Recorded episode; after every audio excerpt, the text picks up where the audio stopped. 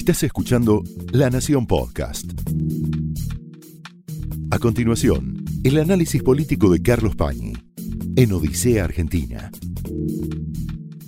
Muy buenas noches, bienvenidos a Odisea.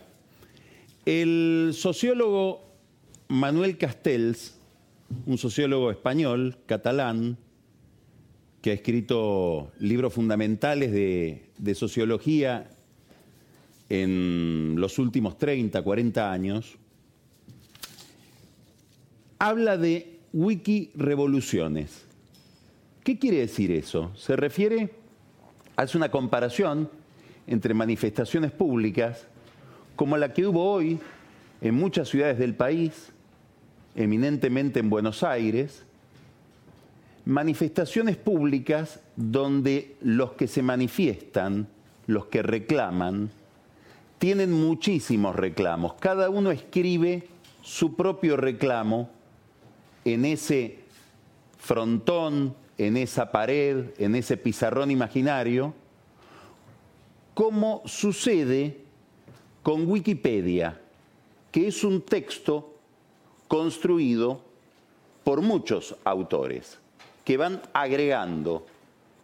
Bueno, lo que sucedió hoy en la Argentina es eso, es un reclamo de gente que sale a la calle con muchísimas demandas. Si uno mira los carteles, hay demandas de todo tipo. Algunos se quejan por la cuarentena, otros se quejan por cuestiones de carácter político y centralmente la franja más extensa de los que reclaman reclamaron por un tema de calidad institucional y sobre todo por un problema de justicia frente a lo que es una percepción de gran corrupción. Muchas cosas para observar en este reclamo, pero la primera de todas es que pareciera que la sociedad argentina está detenida en esa demanda. ¿Hace cuánto que se escucha la demanda por menos corrupción, no a la impunidad, mayor calidad judicial y detrás de esa mayor calidad judicial otros problemas mucho más inmediatos que castigan muchísimo a toda la sociedad, pero sobre todo a los más pobres, como son los problemas de inseguridad. Hoy con Pancho Olivera vamos a hablar de este tema mucho y vamos a tener antes un diálogo con un político muy experimentado que conoce muy bien el peronismo, Carlos Rucauf, con el que también vamos a hablar del problema de la seguridad. Es un reclamo dentro de esta ola de reclamos y de una sociedad que para hacer ese reclamo sale a la calle la política como actividad del sistema institucional, pero sobre todo la política, los partidos, la representación, es decir, que haya políticos que representan a la sociedad, ha sido pensada, diseñada para que la gente no salga a la calle. El estado de normalidad es la calle vacía, la representación funcionando y la política, la dirigencia, haciéndose cargo de los reclamos de la sociedad.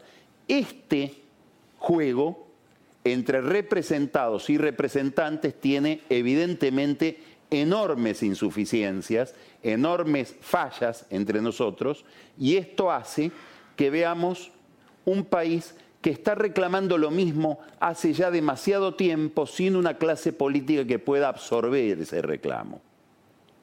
Esto es lo que Santiago Kovarlov denomina una sociedad con problemas viejos, con una agenda anacrónica, detenida como congelada o atrapada en la trampa de la misma agenda sin poder resolverla. Quiere decir que esto es un reclamo, si lo miramos a la distancia, obviamente hacia el gobierno.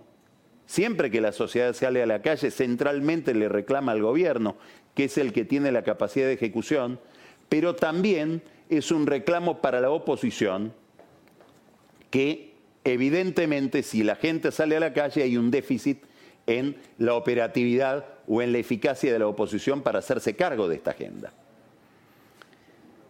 Quiere decir que estamos dando vuelta frente al mismo, alrededor del mismo problema desde hace ya demasiado tiempo y es un tema central como es el problema de la corrupción, la impunidad, la calidad de la justicia, problema que en América Latina ha generado cimbronazos importantísimos, distorsiones importantísimas. En Brasil, los brasileños fueron a elecciones con un candidato importantísimo preso, al que no podían votar, Lula da Silva, por cuestiones de corrupción cayó un presidente en Perú. El vicepresidente de Ecuador tuvo que renunciar. Bueno, en Venezuela no pueden convocar elecciones libres porque si perdieran el poder, muchos de los que hoy están al mando del país, incluidos muchos militares, irían presos. Digamos, hoy hay un debate enorme en Colombia respecto del expresidente Uribe, con la justicia, la corte que le da una sanción, sus eh, leales que reclaman por la arbitrariedad de esa, sanción, hasta clases políticas que habían estado sustraídas de este problema, como la chilena, están también afectados por este tema. En la Argentina es un tema central. En el, en el centro de esta discusión, Cristina Kirchner. No alguien ajeno a Cristina Kirchner mucho menos un opositor a Cristina Kirchner. Alguien tan cercano a ella como Alberto Fernández repitió una y mil veces, Cristina tiene que explicar. Es más, ella explicó y Alberto Fernández explicó que el libro sinceramente era un intento de explicación básicamente principalmente de los problemas de corrupción y de institucionalidad que presentó el kirchnerismo a lo largo de 12 años en el poder en la experiencia anterior. Es evidente que Cristina no pudo explicar. Esto es un tema central que afecta al oficialismo. Es uno de los aspectos, una de las capas de este problema complejo. Las explicaciones que ella da son insuficientes o son sencillamente negaciones. ¿Explicar qué? Bueno, no puedo explicar el pacto con Irán. ¿Por qué fue y volvió de ese tema? No puedo explicar los bolsos de López. No puedo explicar el funcionamiento de sus hoteles, vacíos pero cobrando de empresarios ligados a los negocios públicos, a negocios regulados por el Estado. No pudo explicar un tema importantísimo, las extraordinarias revelaciones precisas, documentadas de los cuadernos de Centeno. No pudo explicar muchísimas cosas que hacen falta que explique. ¿Qué explicación da ella? La historia ya me absolvió. ¿Qué quiere decir la historia me absolvió? Las elecciones me absolvieron. Y acá hay una idea muy interesante. Es una idea muy profunda, una creencia de la vicepresidenta. La justicia, el aparato judicial, el poder judicial, en realidad es una máscara del poder. Se es inocente o se es culpable según el monto de poder que uno haya obtenido básicamente en las elecciones. Claro, cuando uno es víctima del poder del que tiene el poder, eso es lo fair. Así lo explica Cristina Kirchner. Ahora, cuando la justicia la maneja uno, en este caso ella, es democratización. Es el aparato judicial alineado con el que obtuvo los votos. La idea liberal de que haya un poder judicial independiente. A ella le parece una ficción, como le parece una ficción que haya operadores o agentes económicos independientes, lo que llamamos mercado.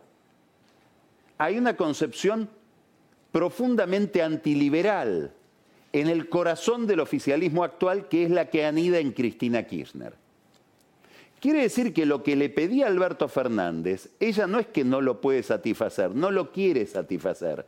Y por eso una parte de la sociedad siente que en medio de todo esto hay una enorme arbitrariedad. Es decir, hay un reclamo que no tiene respuesta. ¿Cuál es el problema? ¿Cuál es la encrucijada? ¿Cuál es el nudo gordiano de todo esto? Que esta persona que está impugnada, a la que una parte de la sociedad le dice tenés que dar explicaciones por todos estos hechos, tiene hoy el 40% de imagen positiva, es decir, tiene un enorme poder. Puso a quien quiso como presidente en una fórmula electoral que ganó. Maneja por lo menos una Cámara del Congreso, el Senado, y está a cuatro votos dentro del Senado para manejar los dos tercios. Es decir, para no solo poner nuevos jueces de la Corte, si es que quiere ampliar la Corte, sino para remover a los de ahora a los que están en la Corte, a estos cinco que ejercen hoy el máximo nivel de la magistratura. Entonces, aquí hay un problema de dificilísima solución. ¿Por qué? Porque la persona a la que una parte importante de la sociedad le pide una explicación, siente que no debe darla por el monto de poder que tiene. Y lo tiene. Es decir, parecería que hubiera, y lo hay, en la Argentina, un enorme conflicto ideológico y, si ustedes quieren, de valores respecto de cómo deben ser las cosas en la vida pública. Este es el problema que está detrás de este reclamo sin respuesta. Es decir, es un reclamo bloqueado. Bueno, para Alberto Fernández esto es un enorme problema. Y es un enorme problema por varias razones. Yo diría por tres razones. La primera es que durante muchísimo tiempo Alberto Fernández le habló a la sociedad argentina como si él fuera alguien de los que produjo el banderazo de hoy.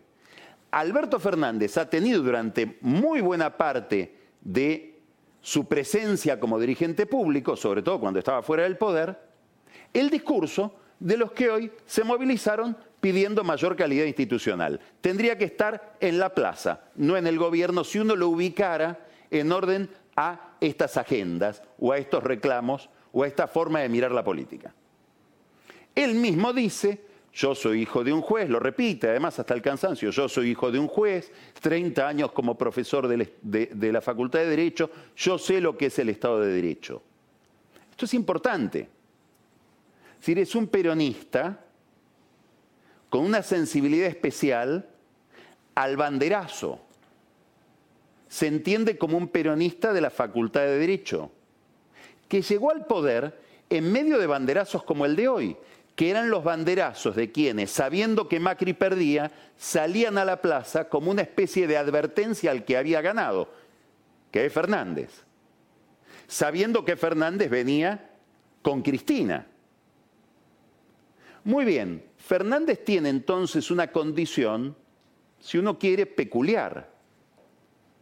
Es un peronista de la capital federal, un peronismo clásico de oposición, cuya instalación cultural es la Facultad de Derecho, que tiene una sensibilidad especial como para poder por lo menos tararear la música del otro grupo. Es decir, es un peronista que se siente interpelado por lo que le dice el otro grupo y que aspira en alguna medida a dar satisfacción a eso, por lo menos es lo que dice. Pertenece, digamos, a una genealogía que uno en el peronismo porteño podría ubicar más allá en el tiempo, subiendo por el árbol genealógico a Chacho Álvarez, por ejemplo. Un peronista que empezó reclamando por la agenda económico y social frente a Menem y terminó reclamando por la agenda institucional, si uno quiere, ético-política. Muy bien. Entonces, Fernández, para esta pretensión, que es dar satisfacción a esto que para él es interpelante, que a él lo moviliza, que no le resulta indiferente, está en un problema. ¿Por qué? Porque la agenda pública se le impone Cristina Kirchner en este orden de cosas. ¿Qué quiere decir esto? Que él plantea y se propone, para dar satisfacción a esta demanda, una reforma judicial. Bueno, es una reforma judicial a la que el gobierno nos dice, miren el texto, no se dejen llevar por los prejuicios, con algunas contradicciones, con algunos problemas. Por ejemplo, crea más juzgados en un momento en que el sistema penal, por ejemplo, va a pasar no a depender tanto de los jueces, sino de los fiscales. Es una reforma que dice, vamos a pasar la justicia nacional a la capital, pero cuidado, solo el fuero criminal. ¿Por qué no pasan también el fuero laboral? No, ese fuero laboral que está colonizado por personajes importantes del oficialismo, centralmente Héctor Recalde. El otro día alguien me decía, mientras haya un recalde del Senado, jamás se va a transferir la justicia nacional laboral a la ciudad. Está su hijo, Mariano Recalde, como senador. Esa no se transfiere. Ahí hay una trampa. Cantidad de concursos se hicieron de jueces que, o, aspirantes a jueces que concursaron para ser jueces federales penales o jueces penales económicos o jueces, jueces contenciosos administrativos, que ahora como se van a unificar los fueros no van a poder ser jueces. Habrá que hacer de nuevo los concursos, nadie lo explica.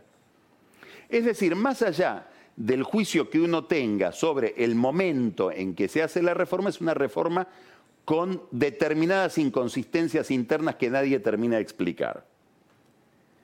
Pero lo importante es que es una ingenuidad hacerse cargo o darle la razón a los funcionarios, como por ejemplo la ministra de Justicia, Marcela Lozardo, que dice, miren el texto.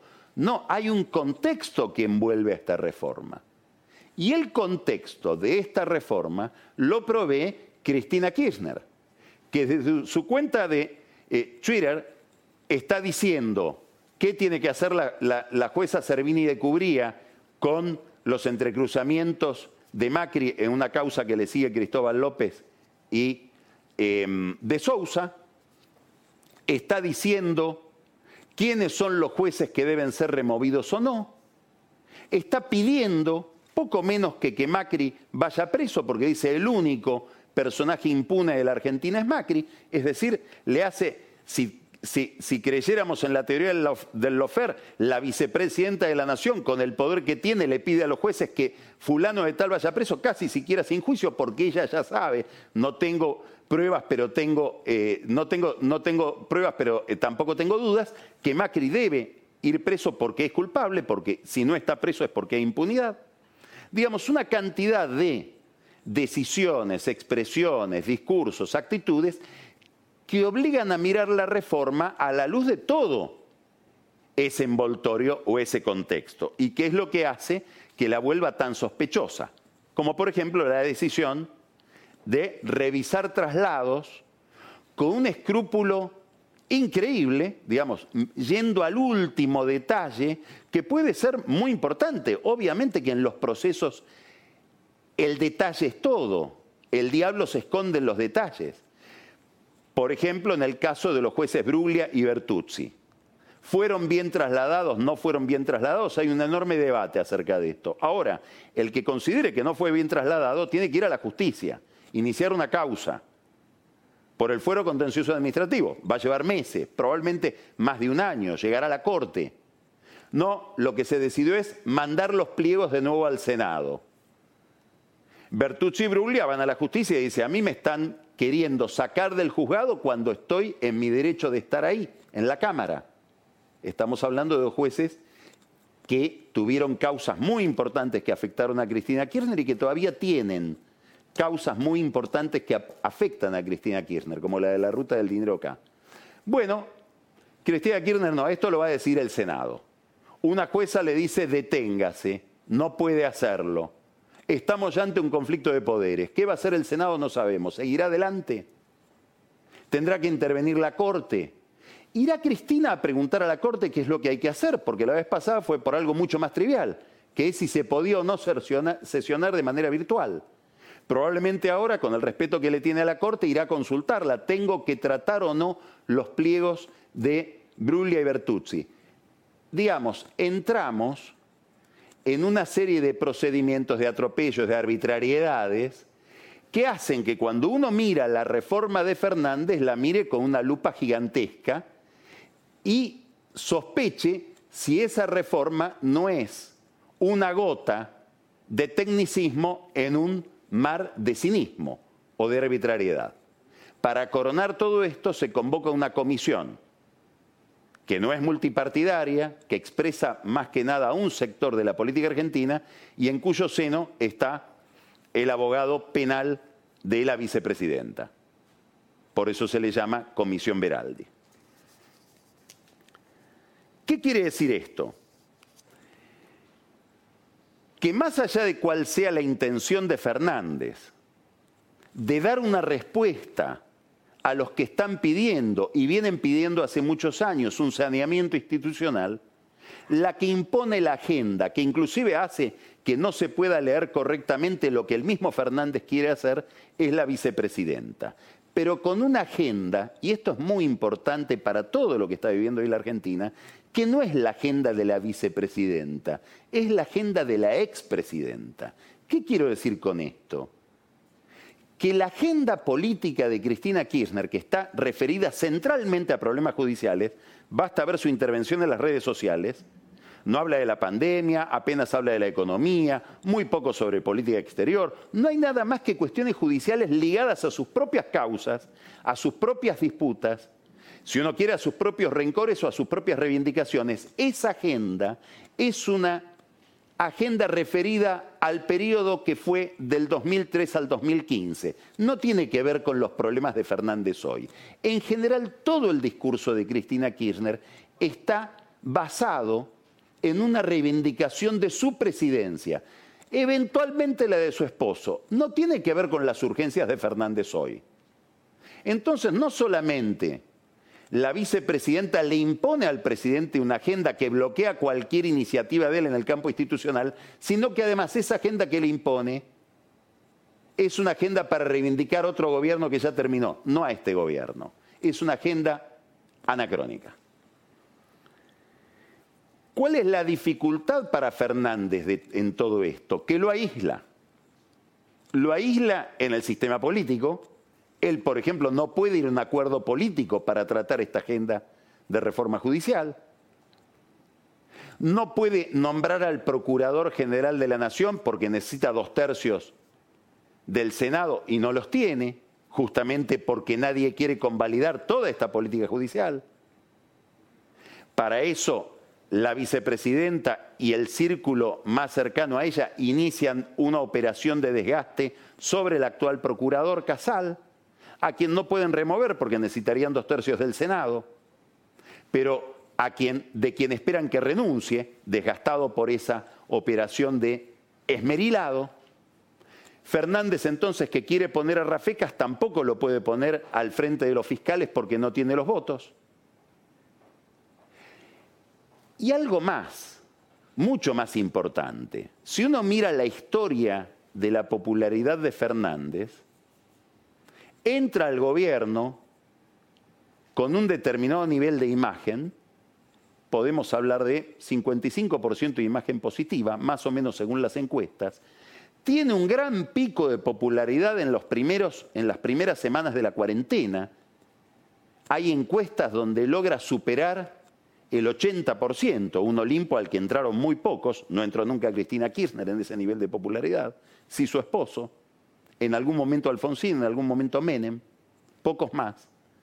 Y después empieza a caer. ¿Y qué estamos viendo hoy?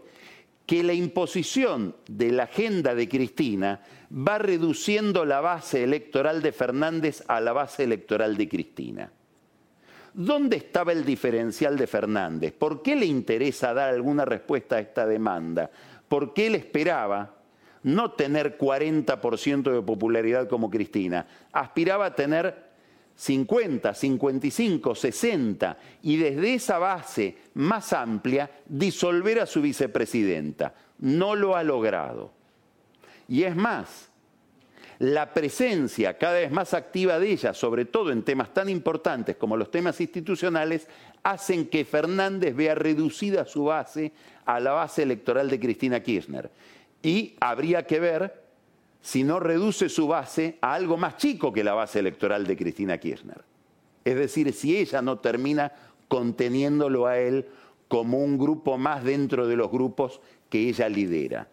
Bueno, ¿esto por qué es importante? Porque esto tiene que ver con la marcha del gobierno. Y acá hay otro problema. Entonces, el primer problema es que Cristina impone su agenda institucional y lo priva de Fernández de atender una política en este campo. Segundo problema, lo aísla respecto del resto de la clase política y lo que es más importante, reduce su base de sustentación social y electoral. Pero el tercer problema es que esta agenda ligada a la impunidad, ligada a la corrupción, ligada a una clase política y a un grupo político que no puede dar respuesta a las impugnaciones que recibe, se produce o se instala en un momento económico muy complicado. Entonces, la sociedad argentina asiste a un debate sobre la impunidad, la manipulación judicial y en el fondo la corrupción en un momento en que se pierde trabajo, se pierden empresas, hay que cerrar empresas, las pymes están castigadísimas, los ahorros se disuelven, no hay dónde ahorrar, dentro de poco no se van a comprar ni, no se van a poder comprar ni 200 dólares, es más, hay un debate dentro del gobierno acerca de si se va a mantener o no ese permiso para la compra de 200 dólares, que es la forma en que mucha gente logra ahorrar. En medio de esta crisis, que es una crisis que probablemente lleve la pobreza a niveles del 50% y haga crecer muchísimo la desocupación, una contracción de la economía sin antecedentes históricos, sobre ese telón de fondo contrata este debate de la clase política o esta falta de respuesta ético-institucional de la política, con lo cual se agrava el problema. Ahora, en alguna medida, también este debate institucional sobre lo judicial, sobre la impunidad, sobre la corrupción, se expande porque el gobierno no tiene una agenda respecto de lo económico y social. Es decir, no hay en la vida pública hoy en la Argentina un debate sobre una hoja de ruta para salir de este problema. Sabemos que se acaba de cerrar o se está cerrando en estos días el tema de la deuda, lo vamos a hablar después con Marcos Buscalia, y nos prometen 60 medidas que no sabemos todavía cuáles son, pero que seguramente ya nos dijeron no son un plan económico. Mientras la brecha cambiaria crece, la desocupación sube, la pobreza aumenta y con una cuarentena cada vez más larga, que no sabemos cuándo termina, van cerrando cada vez más em-, empresas. Entonces, en esta Wiki Revolution, o en esta Wiki Revolución de la que habla Castells, donde cada uno escribe su reclamo, el papel, el telón de fondo, el pizarrón es la recesión y no sabemos si hoy esta manifestación que hemos visto reclamando por un reclamo ya muy antiguo no está también movilizada por una situación económico y social donde no se ve mucha salida o el gobierno no logra plantear una estrategia de salida con un plan medianamente auspicioso o convincente. También esto preocupa a Cristina. Esto pone un signo de interrogación importante sobre las elecciones del año que viene.